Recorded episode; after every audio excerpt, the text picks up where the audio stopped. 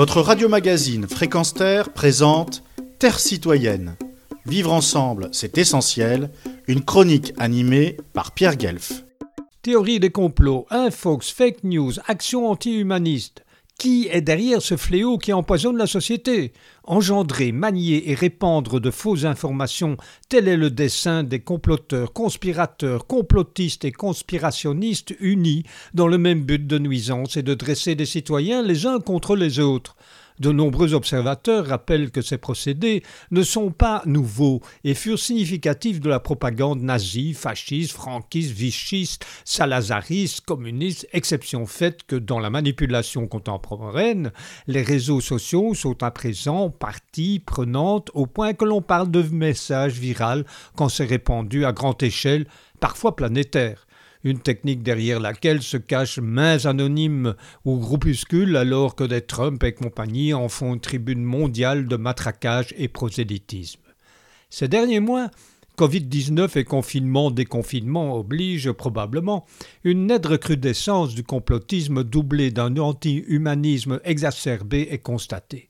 Parmi les exemples relativement récents, épinglons cette déclaration de l'auteur Marek Alter au sujet de la pandémie actuelle spécifiant que la télévision russe diffusa une information soulignant que, je cite, les milliardaires internationaux détenaient l'antidote au virus et qu'ils attendaient que la peur envahisse tous les continents pour commercialiser le médicament à prix d'or. L'écrivain précisa Et qui sont-ils ces milliardaires internationaux? Des juifs. La fausse information ne va pas tarder à se répandre en France, disait-il en mars. Eh bien, c'est fait, monsieur Alter.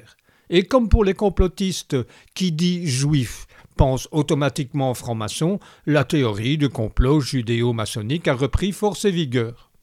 Comme à l'époque nazie, des listes de francs-maçons circulent publiquement sur Internet afin d'éradiquer les, je cite, les satanistes par exemple sur un site français sous la forme d'un montage de sigles d'organisation et d'un titre racoleur franc-maçon qui nous gouverne, à savoir Club de Rome, UNESCO, CIA, même le Ku Klux Klan.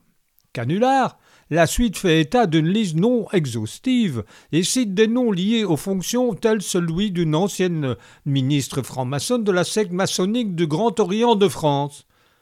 Ce qui n'a pas été non plus un canular s'est déroulé durant cet été 2020 avec l'article dans Métropolitain, édition de la région Occitanie, hebdomadaire français du groupe Publi Hebdo.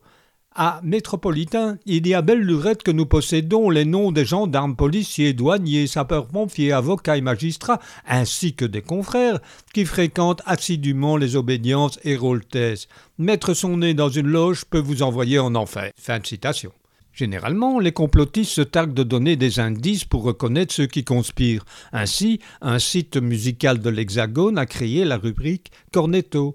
Outre différentes explications, cocu en Italie, je t'aime en langage sourd et muet, on y lit, certains adeptes de théories sur une conspiration possible vous diront que c'est un geste montrant l'appartenance à une société élitiste secrète des dirigeants de notre monde. Possible, c'est un code maçonnique. Dès lors, il n'est pas étonnant de constater que se répandent les profanations de tombes juives, les menaces, tags, surtout avec des croix gammées, insultes, agressions verbales et physiques envers des juifs et francs-maçons, le vandalisme et le saccage de temples, je cite Tarbes, Poitiers, Rennes, Vienne, Serrières.